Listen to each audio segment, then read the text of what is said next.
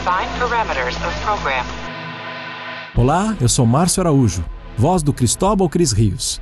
E você está ouvindo um podcast da Rede Track Brasilis.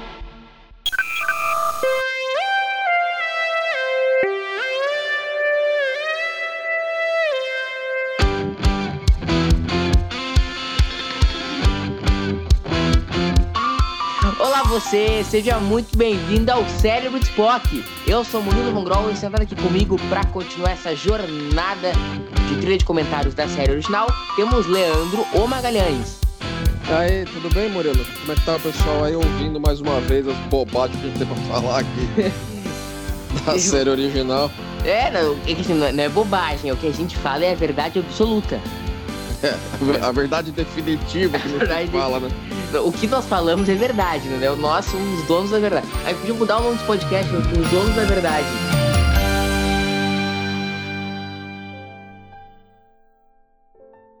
É, só se for mesmo. Tá da verdade. E aí, Leandrão, como é que tá a vida? Como é que tá São Paulo? Muito frio? Não, tá um pouquinho, né? Não tá aquela coisa que vocês devem ter aí de, aí de baixo, não, mas tá. Dá pra enganar aqui.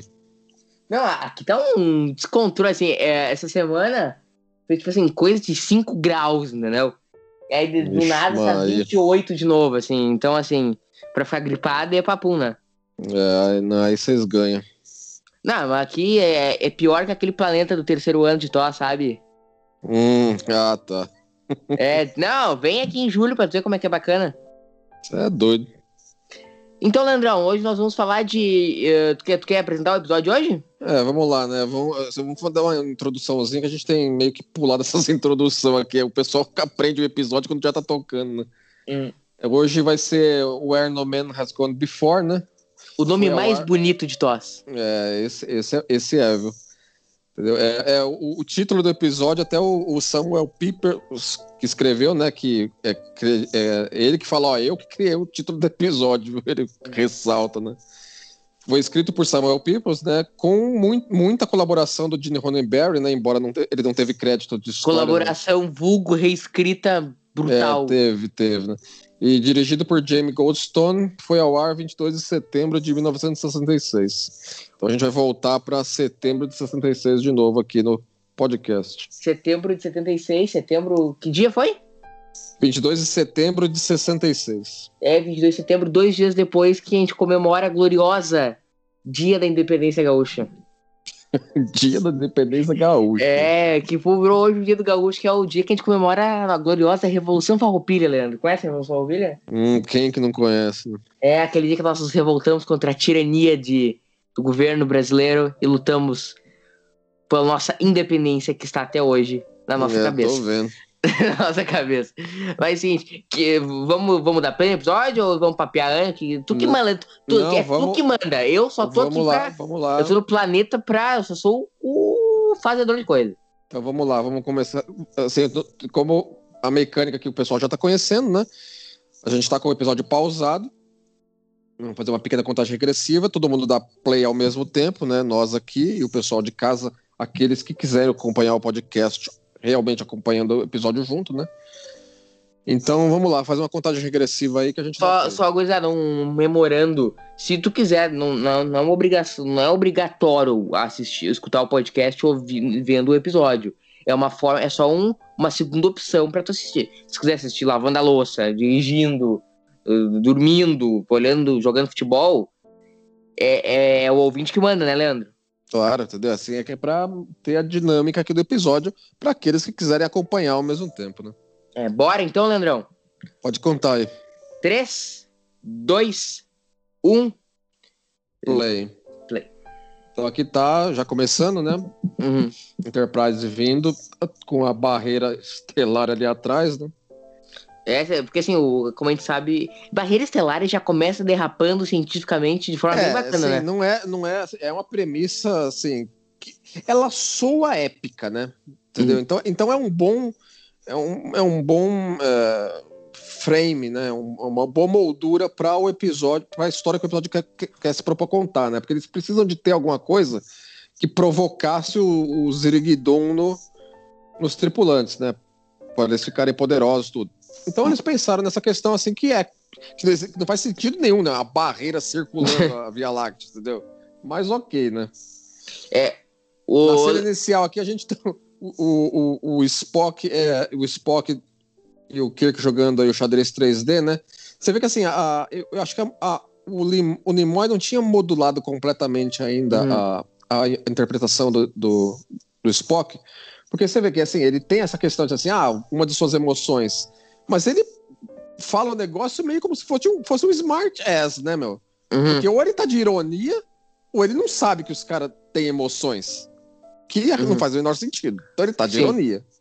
Ele tá Ô- tirando uma com o Kirk, né? Ô, Leandro, mas esse episódio ele tem uma dinâmica completamente diferente do que foi depois da série clássica, né? Então, é, isso é uma grande coisa, né? Por, por ele ter sido o piloto, feito um ano e pouco antes da- dos, outros, dos demais episódios regulares da série original, ele tem toda uma sé- particularidades dele que fica difícil você colocar na cronologia, né? Porque se você considerar a cronologia Ferro e Fogo, ele é o terceiro episódio da cronologia que a gente tá assistindo. Então Agora, ele, ele aconteceu depois dos dois primeiros. Leandro, mas é humanamente impossível esses eventos terem acontecido Mas assim, mas, depois é- de mas, Charlie assim, mas, não, mas não combina, né? Não combina. Tá, mas no Ferro e Fogo no Canon, quando é que se passa isso? É, na, na data estelar 1313. Como eles falam várias vezes. aí É, em homenagem ao PT, como todos sabemos, né? É, vai, vai ver, já lá atrás os caras já, já viram isso. Então, assim, então, assim, então você pode estabelecer que na data estelar 13 e 13, você tem a data estelar fácil aí dos dois, dos dois anteriores? Acho que eu não tenho aqui, né? Mas seguinte, ô Leandro, no meu Fanon, isso aí sempre foi a primeira viagem da tripulação, na cinco- missão de 5 anos. É, eu, assim, no meu próprio fandom, eu também considero ele como acontecendo antes dos demais regulares da série original. É porque não, não tem assim, não tem como. não- nem a nossa loucura de fã consegue racionalizar, né? É, porque você tem que racionalizar um monte de pequenas coisinhas. Por que, que o uniforme é. Tá, racionaliza então, do tu que é o? Mr. Ra- Racionalização. Por que, que o, o médico, o, o McCoy é médico nos dois primeiros, aí tem esse outro médico, aí volta uma. Quer dizer, entendeu? é muitas pequenas coisas que têm que ser racionalizadas. É mais fácil você considerar que, independentemente dele ter sido o terceiro ao ar, cronologicamente ele ocorreu antes, entendeu? Tá, mas a Ferro e o Fogo no. Canon, onde é que tá esse episódio? Na data estelar 13 13. Resta Tá, mas isso é, isso é os dois depois. primeiros, se os dois primeiros são antes da data estelar 13 13, né? Tá, e existe racionalização pra isso se passar depois do Charlie X? Qual seria a racionalização? Ah, eu não vou saber de cabeça de, de alguém, né? Uhum. Mas assim, se você for ver, é, por exemplo, a, da questão da data estelar até, a data estelar foi criada para esse episódio. Uhum. É, e eles, eles, mesmo o Roddenberry lá e o, e o Peoples, quando eles estavam discutindo, o Herbert Sorrell também é, colaborou um pouco nisso, eles levaram em consideração a possibilidade dos episódios irem ao ar de maneira aleatória e a data estelar ia ficar parecendo que tá bagunçada. Uhum. Então eles consideraram que a data estelar variaria dependendo da tua posição no espaço. A data estelar na Terra é diferente da data estelar em Vulcano num dado momento. Uhum. Então, dependendo de onde você estaria, a data estelar pode ser 13 e 13 e a data estelar dos dois episódios anteriores poderia ser mais avançada, tipo, por exemplo, 15 e alguma coisa, por exemplo. Faz o menor sentido, Leandro. Não faz, mas é, é a racionalização que os caras colocaram de cara, entendeu? Entre Uhum. eles. Não, mas eu- Entre eles. Não, eu, eu prefiro, eu prefiro ficar com a versão no meu Fanon passantes. É mais confortável. Ah, não, claro, entendeu? Claro. Agora, eu sempre me perguntei por que, que essa sobrancelha do Spock é tão horrorosa nesse episódio.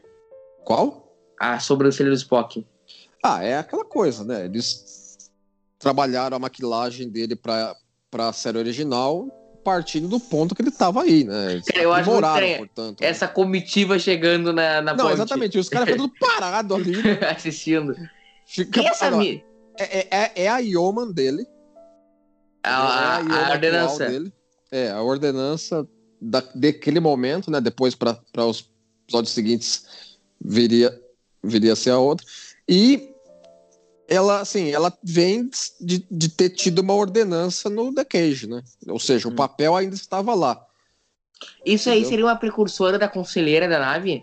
É, isso que eu tava pensando também, assim, ela, ela tem muito disso, né? Ela, ela, ela não é colocada como counsel, mas é colocada como a psiquiatra né, da nave. Tá, mas qual a diferença? né?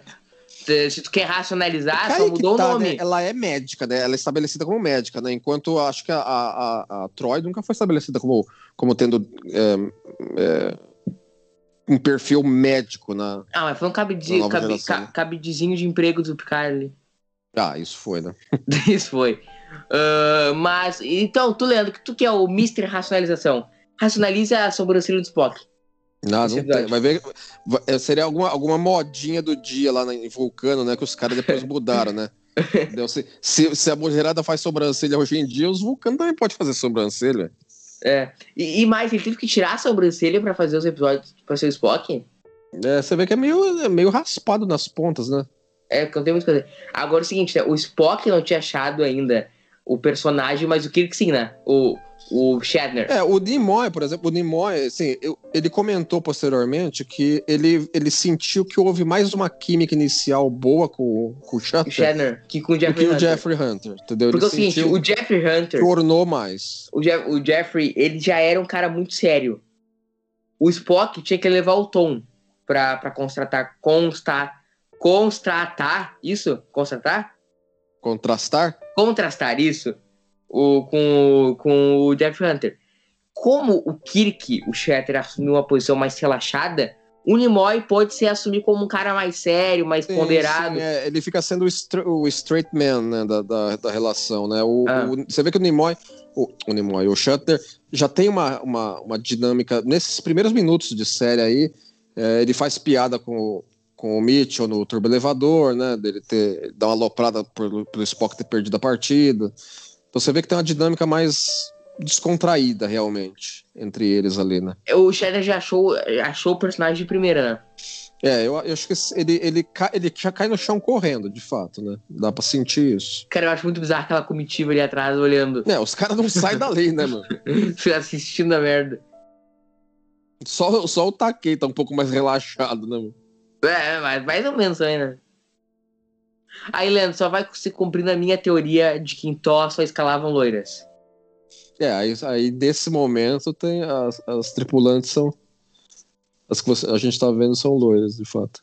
Isso é uma teoria que eu vou carregar até o fim desse podcast. É, vamos, vamos acompanhar, vamos fazer um placar aqui, né? Pra cá, tá, tamo a 3x0 ainda, já. O... Mas co- co- como é que tu assemelha, Leandro, a- o plot desse episódio com o plot do filme 5, por exemplo?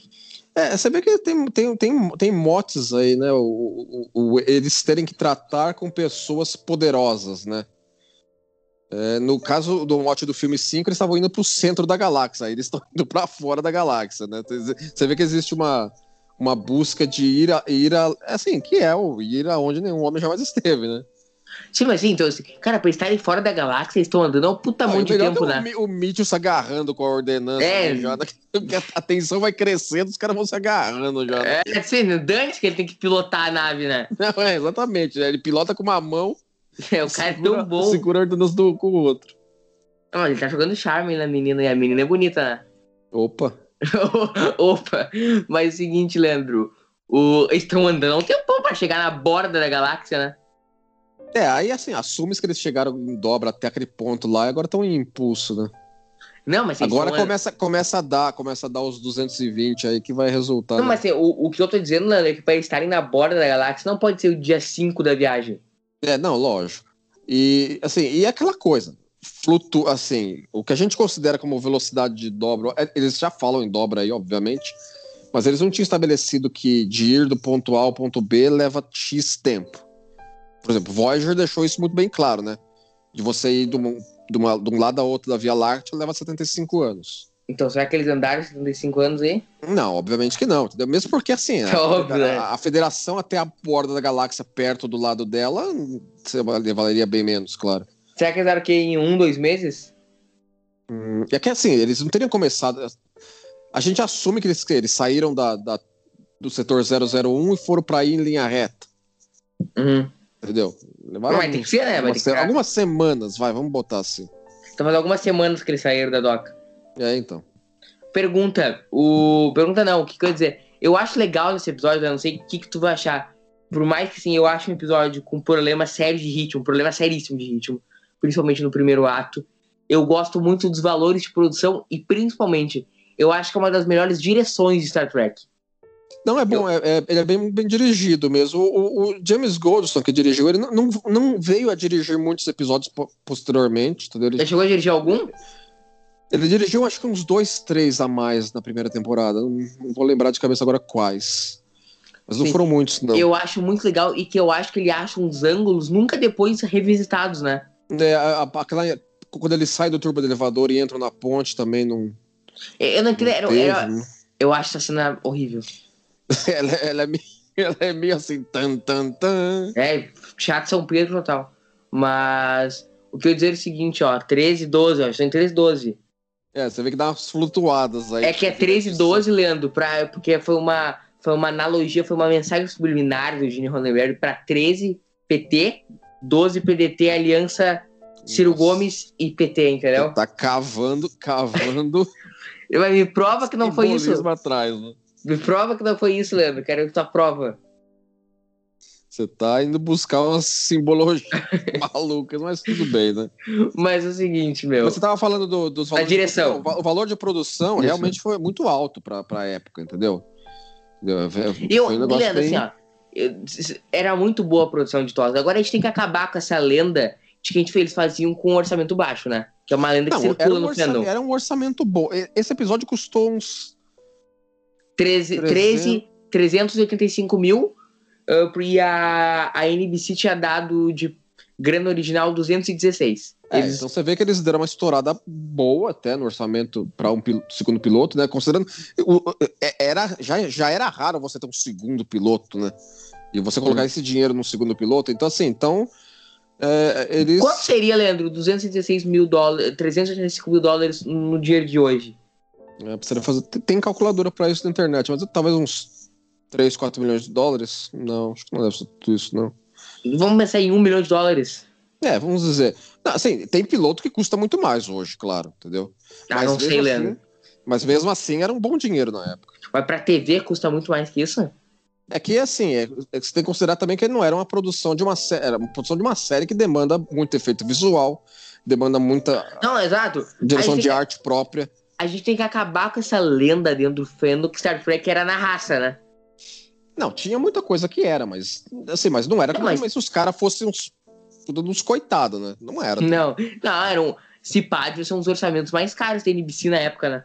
Sim, certo. Provavelmente. Entendeu? A Tudo. Desilu tava meio, tava meio cabreira com, com o nível de custo que, que esse episódio Não. teve. Não, mas Star Trek fudeu a Desilu, né?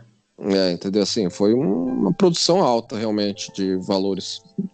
Mas o seguinte, o, o lance que é o seguinte, o Decade foi, foi recusado em fevereiro. E eles gravaram esse episódio em julho e entregaram em janeiro. É, teve Não, uma pós-produção longa, né? Teve uma E aí deixou longa. a NBC meio caveira e cara, como é que nós vamos fazer isso semanalmente? É, depois eles, eles encontraram o ritmo deles, porque eles sabiam que não podiam se dar o luxo de gastar todo esse tempo com episódio por episódio, né? É, e, e, e como é que tu acha, Leandro, que eles conseguiram pra contornar esse tempo que no, no The Man Trap, no The Man Trap, no No Man's Gone Before demorou seis meses pra produzir episódios semanais depois. É, é que eles estavam assim, muito, muito daquilo que. da metodologia que eles viriam a- a- é, é, aplicar nos episódios posteriores, eles estavam definindo, né? Por exemplo, eles definiram. as- por exemplo, esse episódio teve muita tomada que a Enterprise, de filmagem da tomada de Enterprise de para efeitos, foi dentro desse episódio que depois foi, reproduzido, foi reaproveitado no restante da série. Uhum. Claro que filmaram novas tomadas dela vindo, indo, passando aqui a câmera ali, ali, ali, mas muito que foi aquilo. Então, assim, então você tem muito disso, né? Então, assim, isso adicionou tempo a esse episódio que naturalmente não viria ser tão usado nos demais. Né? Olha ali, um precursor do e-book. Ah, é, com certeza, né? Primeira vez, acho que é das primeiras eh, eh, exercícios de assim, o cara tá lendo um livro eletrônico, né? Agora é o seguinte, uma coisa que contrasta gerações, né, Leandro? Eu, a primeira vez que isso aí não, não foi algo que ressaltou meus. Ah, tudo bem, tá lendo ali no computador, qual é o absurdo? E talvez pra quem viu na época fosse algo, olha que loucura. Ah, assim, né? Uma grande novidade, né? Pô, você vai conseguir ler na, na te, numa tela, numa telinha desse tamanho, à sua disposição, entendeu? Na, numa cama de hospital, por exemplo. Isso em si já era uma grande. Vários, vários elementos, entendeu? Futuristas aí numa, numa tomada. Não, e uma coisa que eu olho hoje é, tudo bem, tá lendo? Qual, é- qual, é, qual é o que, que tem de encantamento, né? Pra ver como é que é o.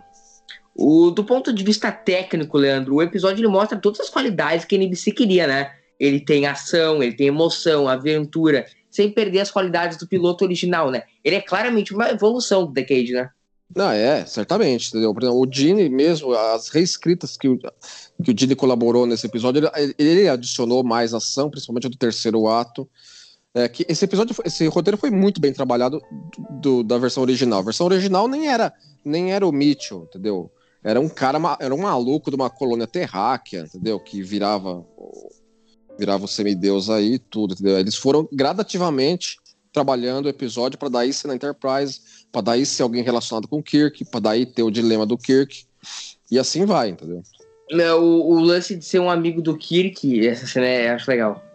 E aí ele olha pra câmera, essa olhadinha pra câmera é, é marota, né? Quer dizer, ele não tá olhando pra câmera, ele tá olhando pro ângulo da câmera interna da Enterprise que o Kirk tá vendo, né? Ah, Será que ele não sabe? Mas eu sempre subentendi que ele sabia que o Kirk tava vendo ele. Tá, dá, isso, é, fica subentendido que ele sabia que o Kirk tava observando ele naquele momento. Momento racionalização, por que, que não era uma McCoy ainda? Porque o McCoy não tinha sido. Dentro do nosso fano desse episódio ocorrer antes, o McCoy não havia ainda sido escalado pra, pra essa nave. Não, mas dentro do meu fanon ele tava num período de transição, porque aí já McCoy já era. Não, porque no meu fanon o não, McCoy assim, saltou junto. É, ele poderia ele poderia estar na ele poderia estar na nave, ele simplesmente não foi visto, porque o médico não aparece tanto assim também, né, se vou pensar bem, né? É, do, durante, durante o intervalo ele tava almoçando com o Kirk. É. Essa mulher é bonita também. Mas a questão é a seguinte. É, a Susan, a Susan, como é que é o nome dela mesmo? Susan. Ah, não lembro. Ah, me escapou agora, mas ela ela Susan não, Sally. Ela ela foi ela, ela ela fez muita televisão na época, né? Ele é, ela e o o, o Gary Lookwood fizeram muita televisão na época, né? Uhum. Ela, ela posteriormente foi conhecida por fazer a, a, a Lábios Quentes na- no filme original de Mesh. No filme, né? Não na série. E o Gary of- obviamente, 2001. trabalhou em, dois- em 2001, né? Ele- aliás, ele tava sair, pra sair daí pra ir pra Londres. Ah, é? É, ele, ele- Foi um ele- trabalho em sequência? Foi um trabalho em sequência, entendeu? Ele, ele, inclusive, a- o contrato dele com a Desiludra lá estabeleceu que, assim, ele tinha que meio que ser liberado pra poder ir lá trabalhar com o Kubrick em 2001, né? Uhum. E fez um baita papel lá, né? Ah, não, marcou, é, certamente. né? Ô, ô, Leandro, a versão original desse piloto apresentado na NBC, ela foi lan- lançada para o público em home video 2009, né? Inclui uma abertura e tal, com o fundo da galáxia, enquanto que ele descreve a missão da nave, mais cena nos corredores, tem um, um letreiro diferente. Não, é bem versão, interessante, versão, né? É, a versão, versão originalista, não, acho que foi bem antes disso. Não, é em home video 2009. 2009, É, a versão, o corte original sem abertura tradicional, esse tipo de coisa. isso. Eu tava imaginando que era antes, eu tinha uma impressão que tinha visto a versão original antes. Mas É, enfim, Foi lançado e é bem interessante. Eu acho bem legal os letreiros diferentes, né? Ele se apresenta como só como Star Trek. é, O- sim, é uma os créditos aparecem durante as cenas. E Sim. fica aparecendo eh, Star Trek Act, uh, Ato 1, Star Trek Ato 2, Star Trek É, Ato é, 3. É, fica, fica estranho a gente ver dessa forma, né? Porque não é a maneira tradicional que a gente tem de como ah, posteriormente ela foi exibida. né? É, o. Quer falar uma coisa? Essa- essas lentes de contato aí que ele tá usando, assim, ela, ela tava mais acostumada a usar lentes do que ele. Ela teve que usar muito menos lentes no episódio, né? Porque ela só fica com o- os Paranauê de semideusa no final, né? Mas ele, ele comeu pão que amassou com essas lentes, viu? Ele não tava, não tava conseguindo atu- aturar elas por muito tempo. Um- Uma história, uma história interessante desse episódio, Leandro, é que o, o ator Paul Kerr, que viveu o tenente Lee Kelson, ficou muito chateado quando ele ficou sabendo que o personagem dele ia morrer. Tu ficou sabendo? É, foi o primeiro red shirt na, na- filmado, né? É. Que ele tinha certeza que o personagem dele ia ser um sucesso de audiência. É, mas foi o primeiro a rodar. Pelo menos ficou marcado na história, né? Primeiro Red Shirt a... e dessa pra uma melhor. É.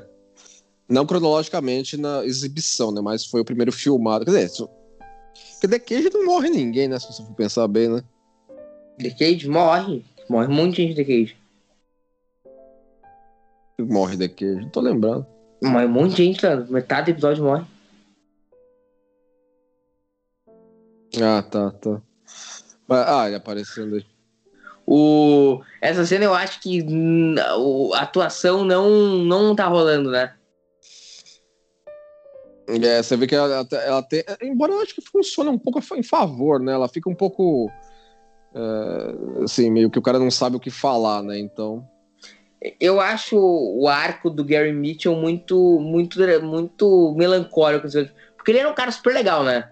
E aí Sim, ele sim. foi afetado pelo, pelo, semi, pelo Jiraiya louco aí e virou esse louco, né? É, você vê que assim, não é. Não é, não é acho que não foi tão gradativamente como poderia ter sido, né? Talvez eu não tivesse muito tempo pra pra trabalhar isso, né? Mas ele já meio que fica muito noia bem rápido. Uhum. Sim, o. E depois a. Cara, assim, eu sendo muito sincero, eu acho a trama desse episódio meio assim. hum, é- Qual palavra que eu vou usar? No sense demais, entendeu? Não tem uma explicação lógica. Não, dá, eu, assim, eu não considero tanto, não. Eu acho que dá, dá pra. Ela é arbitrária, né? Ela fala assim, ela estabelece que qualquer um Quer dizer, qualquer um não. Tem, assim, você tem que ter um nível de percepção extrasensorial num XYZ que eles medem aí, de um tal nível que você é afetado pela barreira e você pega esses poderes. Tanto é que eh, Star Trek Continuous usou esse episódio muito como gancho para o finale deles, né? Que meio que retoma essa- es- esses motes aí Sim. entendeu? Desse mesmo episódio.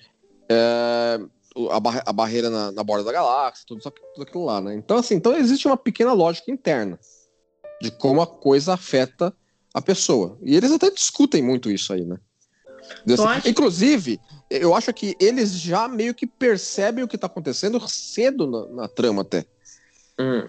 Entendeu? Baseado nas fitas da Valiant e, em discussão entre eles. Uma delas é essa cena en- entre, o, entre o, a, equipe, a equipe aí. Pô, como é que é o nome da, da personagem? Fugiu o nome da personagem agora. Da doutora? É. É a De- Denner. Eu não sei pronunciar direito Denner. Tu, tu não sente que ela, que ela faz um dublê de, de McCoy nesse episódio?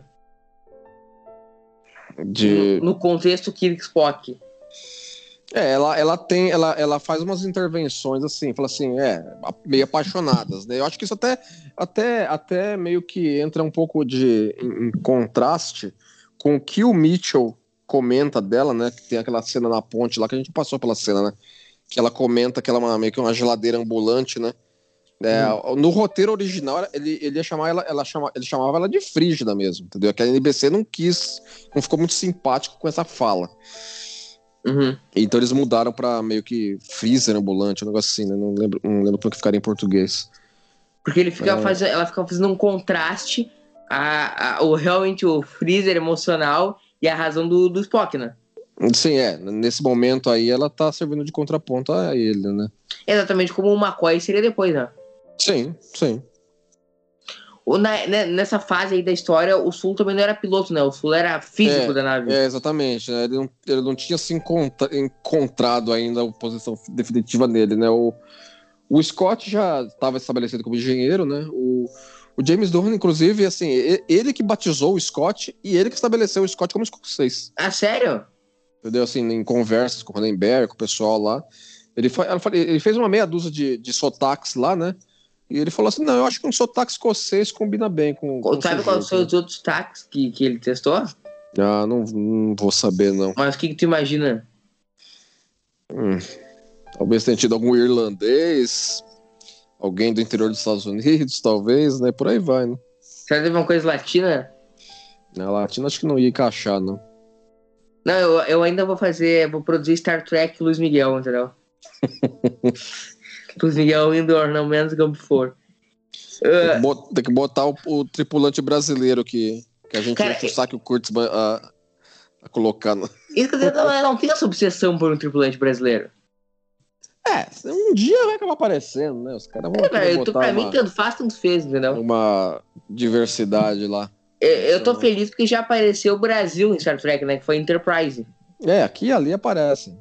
Ah, só aqui, né? Ali não, não aparece, só, só essa vez, né? Ou teve alguma outra Uhum. menção? Não, tem algumas? A- Já dizia Dax, comentou que ela vivia gostando de ir do Rio de Janeiro. Quando ela fala Mas- isso, Leandro? Acho que no, no, no, no season finale de, de Space Nine. No series finale. Mas quando ela já dizia Daxon tá no Sirius Finale, Leandro. Eu não lembro, acho que foi no series finale. Ela comenta, ela comenta. Mas ela tá Quando a gente morta no falou- Sirius Finale. Quem? A já dizia?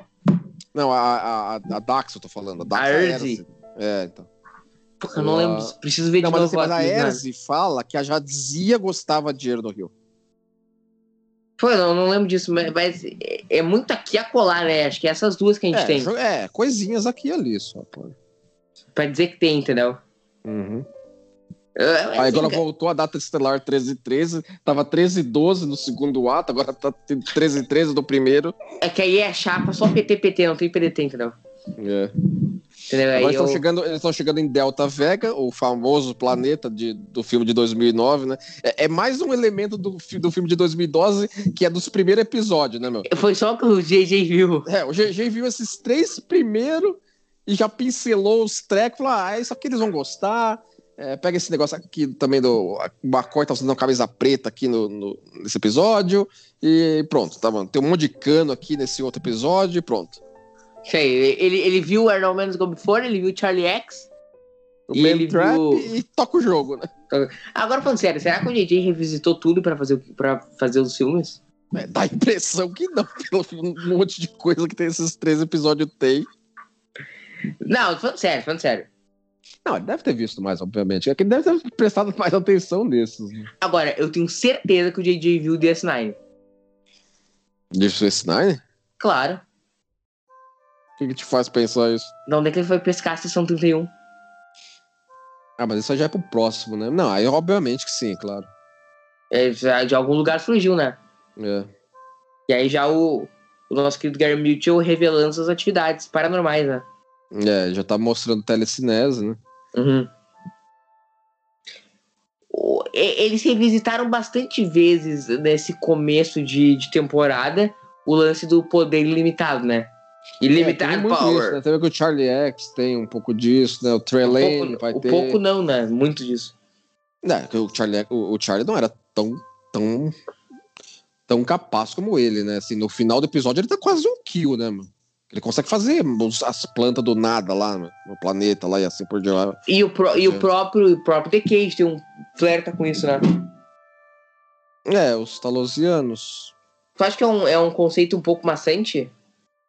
É que os talosianos eram mais na mente, né? Aí, aí de fato, o cara tá conseguindo manipular manipular manipular a matéria mesmo, né? E, os, e, e tudo isso e tudo relacionado a isso. E depois ele repete um outro conceito de Charlie X, que é o, o clássico o poder absoluto corrompe absolutamente, né? É, Uhum, que é um- é uma coisa que foi usada depois com Charlie em, em Charlie X. Toma! Já dá um aguenta nele ali. É, é o Ku- Kung Fu. O Kirkfu já tá começando a aparecer já. E nós estamos vendo agora a, a foto que é a capa desse podcast, desse episódio de hoje. Hum, exatamente. Que é o Kirk agarrado com. Segurando o maluco, né? Porque senão não vai dar tempo. Olha lá, já dá outro Sim. sossega-leão nele aí. Essa- É, é, é... Kirk, é um, Kirk é um lutador, sim, fantástico, né? Você vê que o Spock é o único que tá com as de phaser na cinta, né? O phaser de, de ainda. Parece que entre Arnold Mendes Fall e Ultraman Trap teve uma revolução na Olha lá, os caras os caras chega- chegando no Palácio da Alvorada aí. Muito bom. É pior que parece mesmo, né? Não, é, parece, não é, é, é de- de- de- derivado diretamente do Palácio da Alvorada. Ah, tá Os caras pegaram uma. Pegaram, não, falando sério, os caras foram, foram fazer pesquisa, né? Que prédio futurista tem pra lá e pra cá? Entendeu? E eles pegaram do, do Palácio da Alvorada. É, E ser assumido? É, é, assim, eu vou, eu vou te falar assim, não, tá escrito aqui, não, nós pegamos o da Alvorada. Mas assim, olha pra aquilo, entendeu? Não tem. Não tem Ah, Leandro, é parecido, mas não diria que é copiado. Não, mas, mas, assim, mas não tô dizendo isso de maneira de- de- difamatória, não, entendeu? É, é bem legal que. Eu acho que é, tem a síndrome de vira-lata e tem a síndrome de cachorro especial. Nossa, É, de dizer isso. Entendeu? Eu Acho que Deve ter um predinho assim na Rússia. Não, não vou te falar que não, mas. Muito válido, né? O, mas, o seguinte, né? Entre esse episódio e o Derman Trap, parece ter tido uma revolução na Fábio Estelar, né? De conceito visual. Porque os caras mudaram o uniforme, os caras mudaram a arma, os caras mudaram tripulação, mudou É, tudo mas os caras vivem vive, vive mudando de uniforme, né? Ah, mas Há não- dois anos os caras mudam de uniforme. Ah, não tanto assim também, né? É, mas, mas esses uniformes eles caem mais pra, pra The Cage do que pra, pra o restante da série. Tu não acha completamente não prático esse uniforme? Eu não É, consigo por exemplo- imaginar alguém indo pra galáxia com um uniforme desse. É, sim. Você tem que estabelecer que assim, é pra dia a dia de fazer uma série de televisão dos anos 60, caía bem, né? É, Aí você, por exemplo, assim, os caras vão sair, pra... sair da nave, ir pra planetas. Poderia ir com uma coisa mais, mais segura do que meramente uma, uma blusinha com gola polo ainda, que- gola olímpica, né? Que tem ainda aí. Sim, gola olímpica. Tu não acha que foi, assim, lançar pra mala, um erro da produção ter colocado esse episódio? Eu imagino eu, tá? Em 66, ok? Vou imaginar nós viajando no tempo. Eu tô em 66, tá? O Uhum. episódio estreou em terça-feira, né? Eu acho que era terças, né? A gente assistiu terça-feira The Man Trap. Terça que vem nós sentamos e assistimos Charlie X. E agora nós assistimos isso. Não, não, não estourou cê- parafusos? É, eu acho que deve, deve, certamente teve aqueles que perceberam que foi um negócio é, inconsistente com os dois anteriores, né? Uhum. Entendeu? Porque tem bastante inconsistência. Não digo inconsistência de maneira pejorativa, é porque é um, é um piloto feito um ano e meio antes dos demais. Uhum. E isso não deve ter passado desapercebido. Uhum. Entendeu? Mas é aquela coisa também, a natureza de como pilotos eram e iam ao ar naquela época. Hum, Mas tu não acha que eles não podiam ter abdicado esse episódio? Não colocado ao ar? É. Ou envelopado ele como The Menagerie fez com The Cage. Poderia, mas aí seria uma seria uma segundo, o segundo uso desse gimmick na primeira temporada, né? Assim, é, o Mas guarda Menagerie- pra terceira, sei lá. É, não, mas acho que foi um investimento muito alto para os caras sequer considerar isso. Entendeu? Os caras estavam com um episódio totalmente válido e bem feito e não colocaria no ar. Acho que Tá, então estreia com ele. Poderia estrear com ele. Eu acho que deveria ter estreado com ele. Ele teria sido um bom piloto. Sim, Bom, um né? bom piloto no, no sentido de ir ao ar. Não só um Uhum. bom piloto para vender a série. Cara, pior que eu acho que desses três episódios que a gente agora, o melhor é o Charlie X, né? É, eu acho que o melhor é o Charlie X. Embora esse- eu gosto desse também. Do- Cara, dos três, eu- esse é o meu segundo. Eu acho que ele tem um problema de ritmo O gravíssimo. Spock já aparece com o cano ali já. Não tá uma brincadeira, né? não encosta no Spock que ele. Que é o homem da ele arma. tá nervoso. Da- É, Ele já tinha fritado o Mitchell aí faz tempo, se dependesse dele. o Spock? É. Ah, claro. Mas, mas eu acho, Leandro, que esse episódio tem um problema de ritmo seríssimo. Fazer uma confissão, tá? Hoje de tarde eu fui assistir eu dormi no meio. dormi e acor... eu, aco- eu acordei e tava tocando. Tava tocando Tempo de Nudez. Já tá acabado já. Né? Não, eu, eu dormi na, numa daquelas cenas do Gary Mitchell batendo um papo na enfermaria, sabe? É, ali tem assim, uma, tem uma períodos longos de. Cara, eu vou dizer, É eu, eu acordei completamente assustado com o Sulo com a espada. em tempo de nudez, entendeu? Porque eu já tinha ido pro outro episódio. Eu acho que tem um problema de ritmo seríssimo. Pra uma, pra uma instalação, para uma instalação automática, esse lugar aí é grande pra caramba, né? Opa! O- Sem ninguém. E outra coisa interessante desse episódio é que ele tem uma trilha sonora bem característica, né? Ele tem um- é- uma é trilha o sonora bem épica. já faz, né, a, a Hum. música desse episódio, né? E é bem, é assim, é bem já mostra, já mostra bem os o- as características, as melhores características, eu diria, né, da, da trilha sonora da série original. É, mas essa é diferente das né? outras. Não, claro. Mas Ah, é- mesmo escola de pensamento, né? Que você sabe mais de, de música do que eu, então você sabe julgar. Não, é que, não, mas não é nem questão de qualidade, Leandro, de uma pra outra. Eu acho que, que essa, essa sequência desse episódio, ela é mais presente no episódio. Hum, ela é sim. mixada até mais alto que nos outros. Uhum. Vem Entendeu? o cabo, o cabo aí pra engasgar. Como é que será que eles fizeram isso? Ah, o cabo devia ser bem rígido, né? Com um maluco ali embaixo segurando ele. Não, não devia ter sido extremamente difícil, né? Lá vem o cabão, cheio de paixão. É bem por aí Ticatá, mesmo. ticatá, ticatá. É, Reza a lenda que ele teve muito problema com essas lentes, né?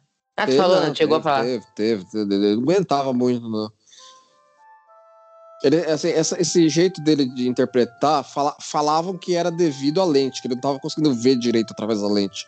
Uhum. Por isso que ele inclinava a, cara, a cabeça. Mas, mas ele comentou que ele inclinava a cabeça porque era, era mais uma escolha mesmo, pra parecer arrogante. Assim, pra pagar de.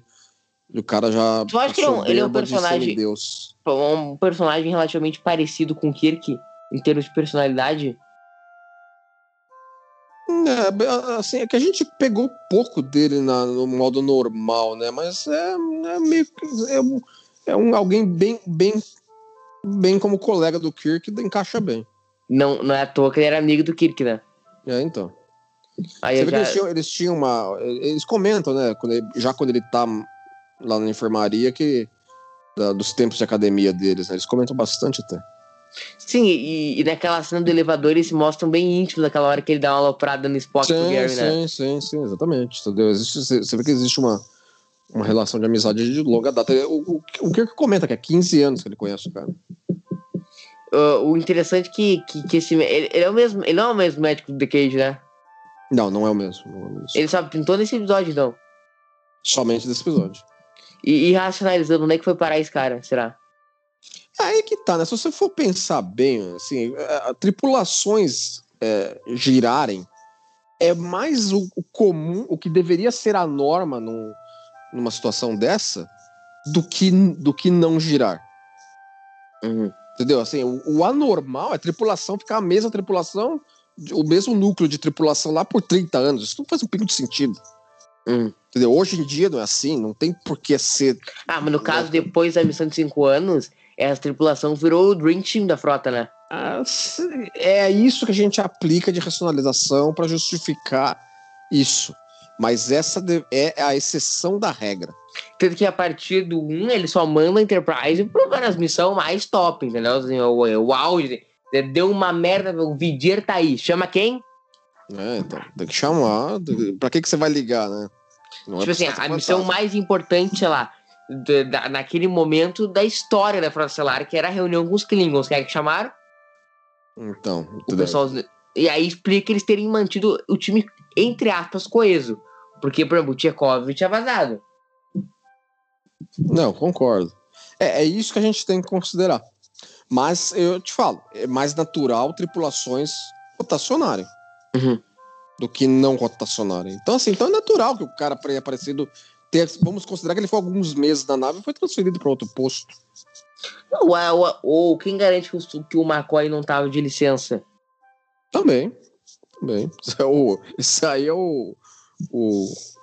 o cara que cobre as férias dos outros, né, mano? É, Ele vai ver. pulando- Ele, ele é era o amigo. staff, né? Ele fica era. Ele, pra lá e pra cá. é, mas garante que não era.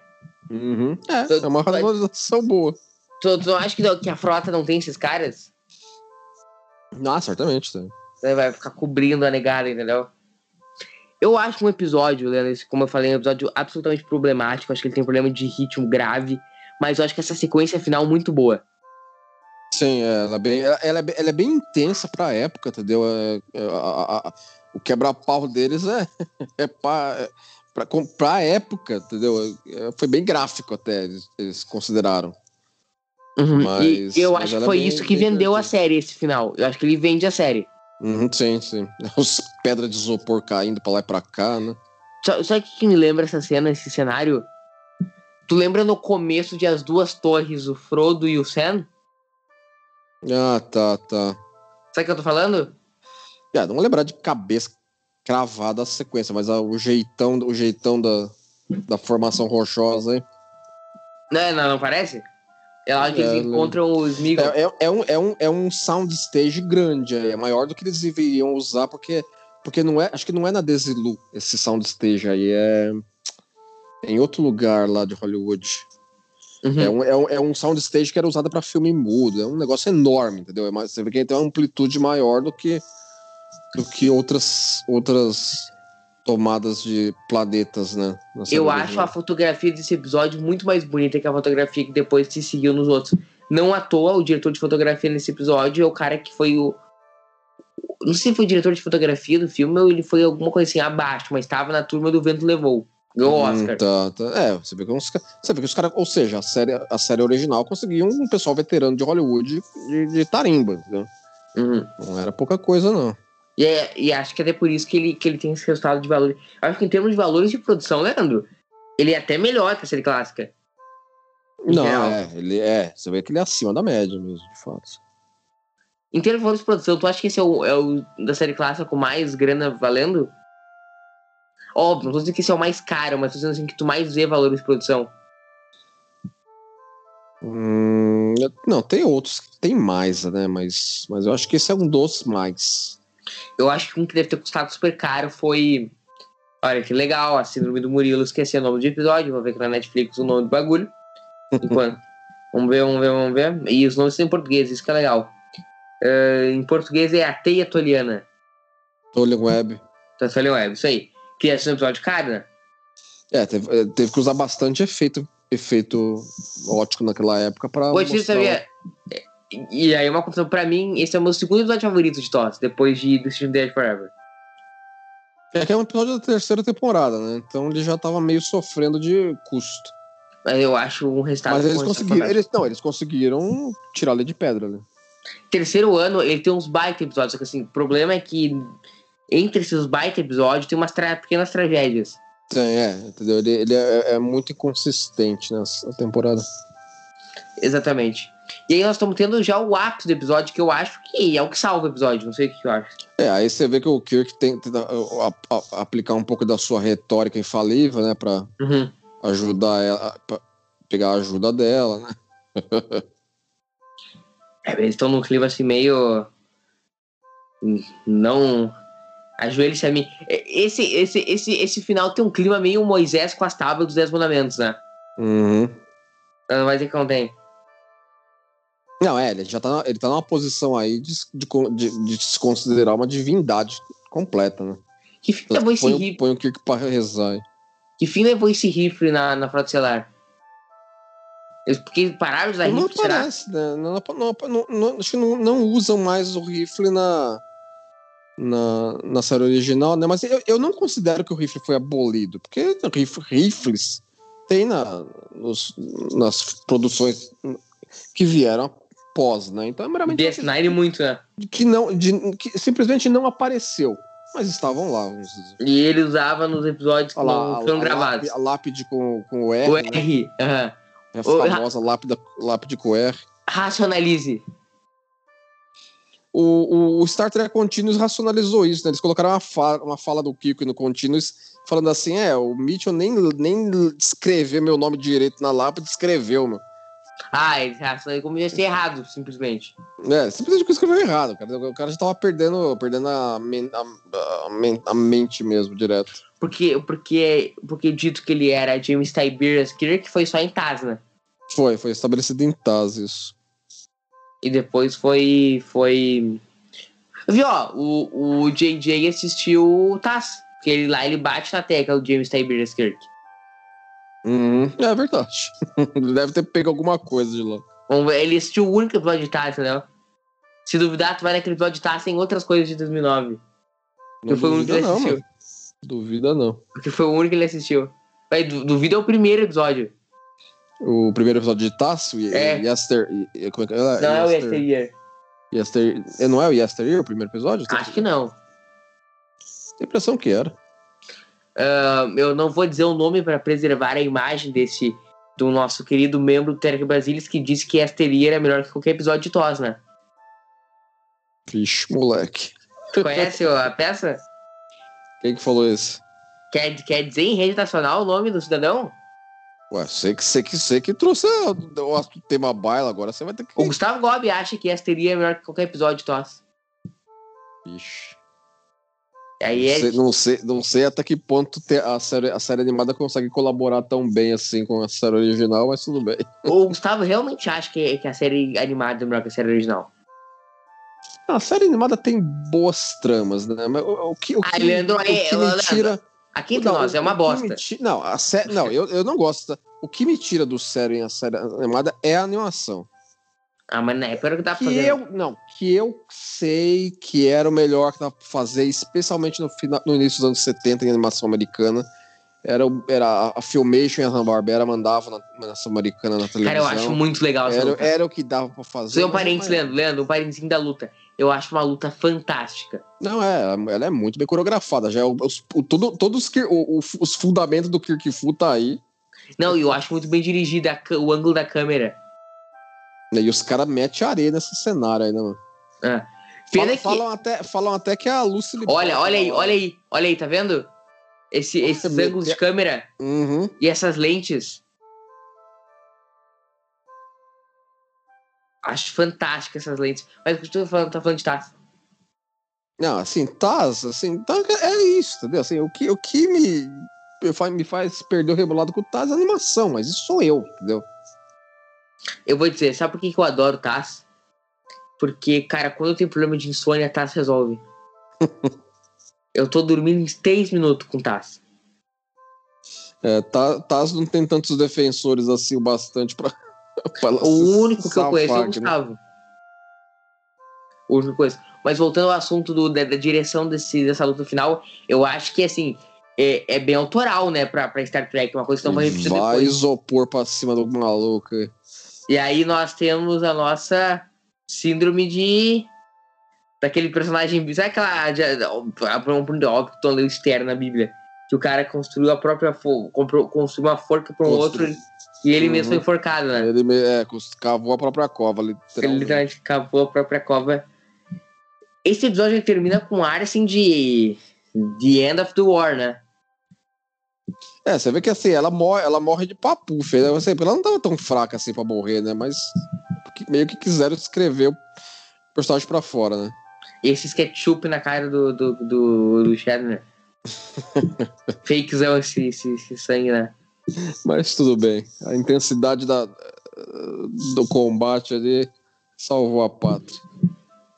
Essa, morte dessa mulher, cara, novela da Record, esse final de. E, e já a camisa rasgada, né?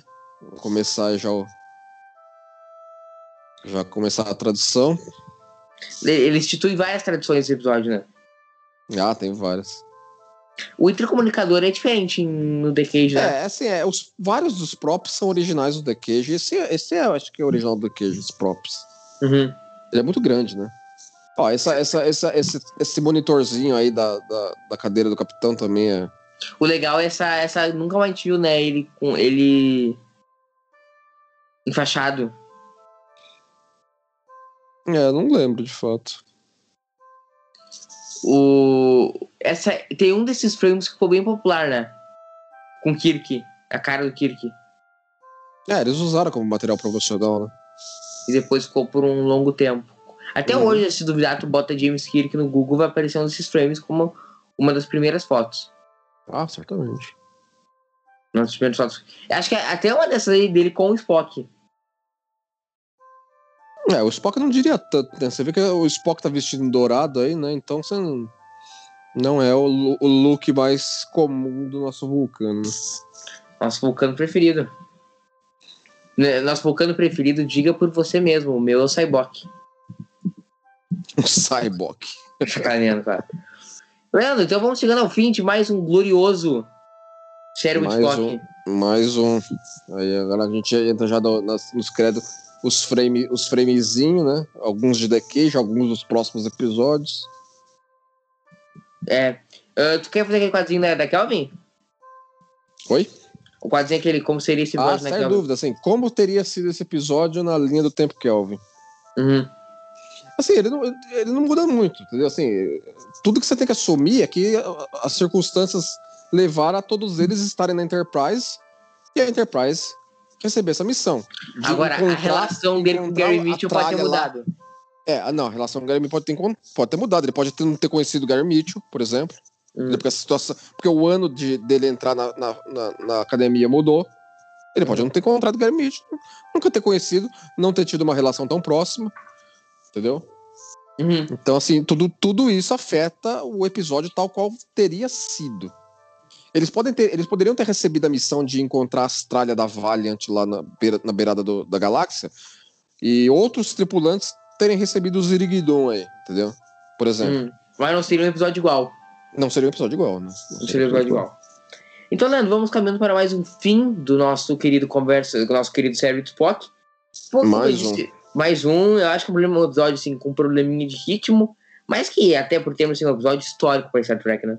Sim, é, o episódio que tem, tem o seu diferencial, entendeu? Tem, tem um lugar muito específico na história de Jornada das Estrelas. né? Então ficamos por aqui hoje, Leandro.